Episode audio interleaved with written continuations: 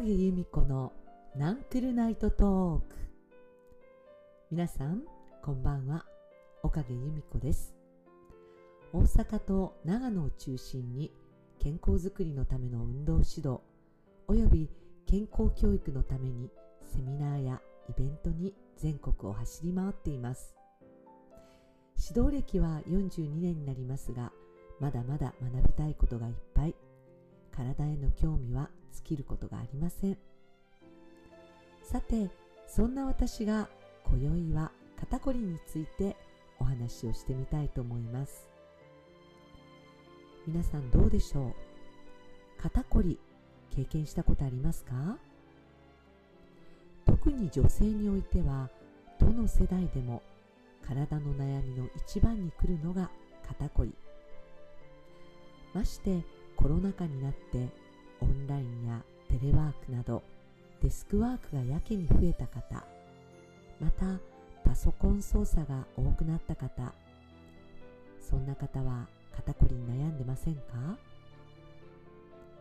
ではこりって何でしょう？筋肉の緊張？関節のこわばり？ゴリゴリ？ゴキゴキ？どうしてそんな音がするのかな？皆さん経験ありますか？私もあります。肩を回すとなるあのゴリゴリ音の正体一体何なんでしょう？どうやら硬く縮こまった筋肉や剣が擦れる音と言われているようです。肩周りの筋肉っていうとどんな筋肉があるかっていうと大きな一番表層部に近いところに僧帽筋。そしてその内側に両頸筋や肩甲虚筋。肩甲骨につながる筋肉があります。これらの筋肉が過度に緊張して凝り固まったことで血行が悪化しそして血行が悪くなったことで老廃物の蓄積そしてその老廃物が痛み物質を生み出すようです。そんなことでゴリゴリゴキゴキいろんな音をしながら肩が引っかかったりなんとなく重だるいような鈍い痛みさらにさらにそれがひどくなってくると顎や頭なども痛くなってくる。そんなことあるんじゃないでしょうか。なんとなく肩こりの原因って皆さんご存知じゃないかなと思うんですがまずはやはり姿勢。これが気になりますよね。立っている時はまだいいんですけれども座ってしまうとどんな姿勢になりますか？デスクに座って背もたれのある椅子に背中を預けてしまうとどうしても骨盤が後ろに倒れ気味です。骨盤が後ろに倒れたままパソコンに向かってみたりデスクの書類に目を通したり書き物をしていくとどうしても上半身が丸くなって猫背や前かがみの姿勢になりませんか？こうなると重たい頭が前の方に。そしてその頭の重さによって僧帽筋などの筋肉が引き伸ばされてしまいます。筋肉が縮んでるというよりは筋肉が伸ばされてそのまま緊張したまま硬くなっている。結果血行が悪くなって長時間のこの姿勢は痛みを誘発することになります。ですので少しでもこの前かがみ姿勢から自分の体を解放して肩周りの血行を良くする。このことが大事ですね。さあそれ以外にはどんなことが肩こりの原因に考えられますか？例えば私も昔はそうだったんですけれども1日に2本も3本もレッスンを持っていると当然カバンは荷物がすごく重くなります。着替えが3つ必要だったりそこにシューズが入っていたりさらに音楽などを使う時は CD などそういったものがカバンの中にいっぱい入っていてかなり重たかったんですね。それを片側の肩にかけて移動などをしていくとどうしても体の左右差のバランスが悪くなっていきます。肩にかけたカバンをキュッと肩を持ち上げて持ち続けると首周りや肩周りの筋肉がぐっと緊張していきます。この緊張したことによってやはり肩周りの血行が悪くなるだけではなく左右のバランスが悪いことから背骨が側腕したり骨盤が歪んだりなんていうことが起こってきます。肩こりだけではなく腰痛なども起こりやすいわけですね。ですので、まあ、あまりにも肩が痛い時はリュックサックに変えたりなんてことをしていました。今では、えー、着替えをコンパクトにしてそうですね CD デッキではなくスマホに入れた音楽データを流すことになったので随分カバンの中は軽くなりました。さあ皆さんどうですか？普段日常重たい荷物を持って移動している方はできればショルダーバッグよりはリュックサックなどそしていらないものはなるべく持たないようにしてカバンの中を軽くする工夫をしていきましょう。さあそしてもう一つこれは私自身もそうだったんですけど寝ている時の姿勢体の状態これも結構原因だったりするわけです。枕が合わなかったりするわけです。私はついこう横向きに寝がちなんですね。なんかこう仰向けに寝ていると舌が喉の奥の方に落ちてしまってなんか呼吸のしづらさを感じていつも横向きに寝るようにしていました。そうするとですね肩が引っかかってどうしてもなんかこう窮屈な感じだったわけです。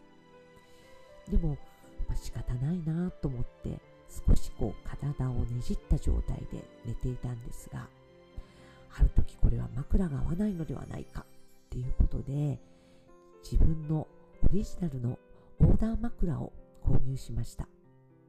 その枕は中が仰向けで寝るようになってて左右は横向きに寝てもいいように少し高くなってるわけです。この枕に変えてから横向きに寝ることがとっても楽になって心地よく眠れるようになりました。おかげで朝起きた時に腕がしびれたり首や肩にちょっとこう痛みがあったのが随分改善されて良かったなって今でも思ってます。睡眠時間を仮に6時間と考えても6時間ずっと右肩を下にしていたら右肩に圧がかかってそこに緊張が加わってやはり血行が悪くなるわけですよね。ですので意外とこの寝ている時の姿勢これを改善するってことはすごく大事じゃないかなって思います。極力良質な睡眠をとるっていうことのためには心地よい寝姿勢が手に入るそんな環境を整えたいと思います。ということで今日は姿勢が悪くないかな？特に座っている時の姿勢。そして荷物を運んだりする時のバッグ。片側に重い荷物をぶら下げてないかな？そして寝ている時の枕やベッドこの睡眠環境を整えましょうっていうお話をしました。では今日は肩こり改善のために眠る前に少しやってほしいなって思う体操をご紹介したいと思います。肩こりはストレスも関係したりしますので以前やった呼吸法も組み合わせるといいかもしれませんね。では皆さんベッドに仰向けになってみましょう。奥歯を緩めて軽くまぶたを閉じても構いません。まずは腕を体の横にだらーんと伸ばしてしまいます。膝を立てた方が楽な方は膝を三角に立てましょう。それでは親指を握るようにぎゅーっと手を力を入れてみましょう。ふわっと力を抜きます。もう一度親指を4本の指でぎゅっと握ってみます。ゆっくりじわーっと指をほどいてみます。息を吐きながらぎゅーっと手に力を入れて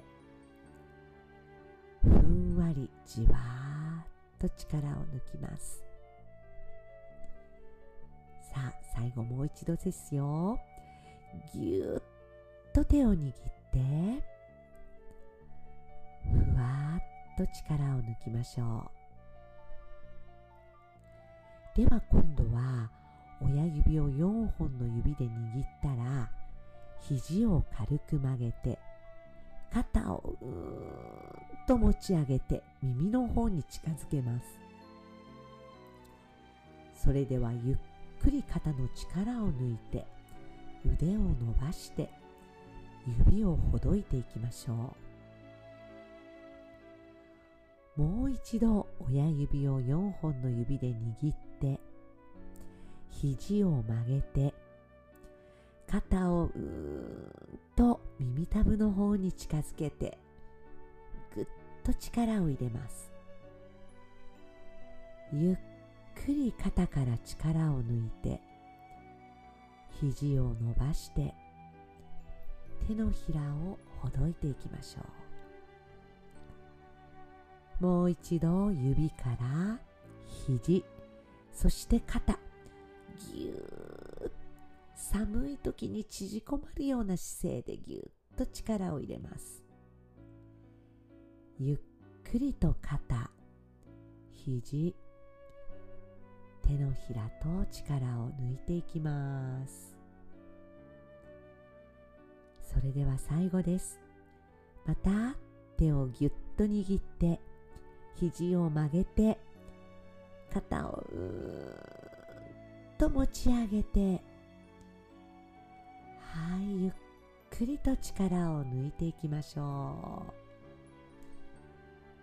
う。手のひらや指先がポカポカっとしていませんか？さあそれでは手のひらを下に向けたり手のひらを上に向けたりタン。パタン。と動かしてみましょう。パタン。パタン。腕を転がしてみます。なるべく力を抜いて脱力をしてパタン。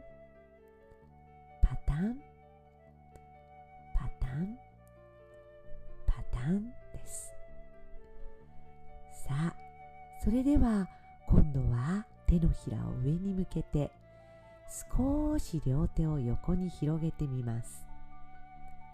その手を閉じましょう。息を吸いながら少し両手を横に広げて吐きながら閉じます。ベッドや床の上を腕がスルスルスルっと滑るように動きます。吐きながら閉じましょう。息を吸って広げる。吐いて閉じる。最後息を吸って広げる。吐いて閉じる。さあそれでは指を握って肘を曲げて肩を上げてさあその手を頭の方にうーんと伸ばしてみましょう。はい力を抜いてゆっくり手を横から下に下ろしてください。さあどうですか？皆さん。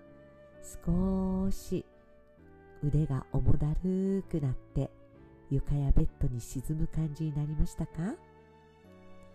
それではそのままゆっくり今宵もおやすみなさい。